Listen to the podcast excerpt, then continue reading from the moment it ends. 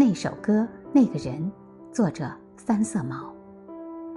一九九九年，我在县里上高一，那时手机还没在校园里流行，大家主要靠电视和收音机获取娱乐信息。我的同桌王静有一台收音机，他总在午休或者晚自习前拿出来听，也时常分一个耳机给我，带我这个只知道闷头学习的书呆子进入一个全新的世界。那个时候，我尤其钟爱周华健的《有没有一首歌会让你想起我》。那时的喜欢仅限于歌的曲调，哼唱时特别有感觉。我相信每个人的高中岁月都是相似的，学习成了唯一，其他心声会变得异常微弱。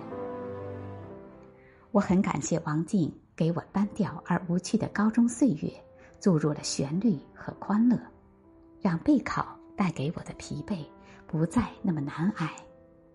多少次，当我感到快被书山题海吞没时，却迎来一缕清风和一束光亮。让我得以喘息和振作。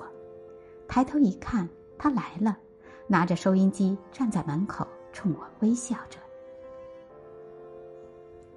六月的那道分水岭，搅乱了太多人的记忆，也分割了太多人的相知相许。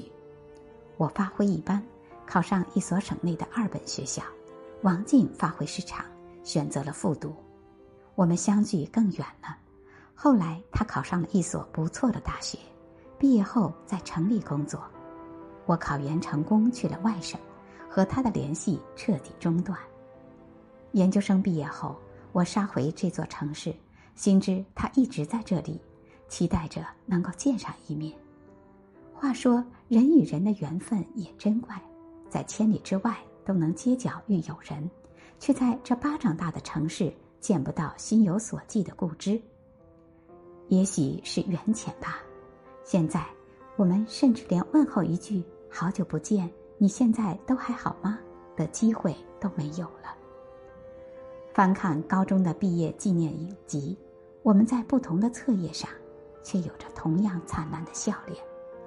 我很想问他一句：“有没有那么一首歌，会让你心里记着我？”回答我的，只有雨打窗棂的声响。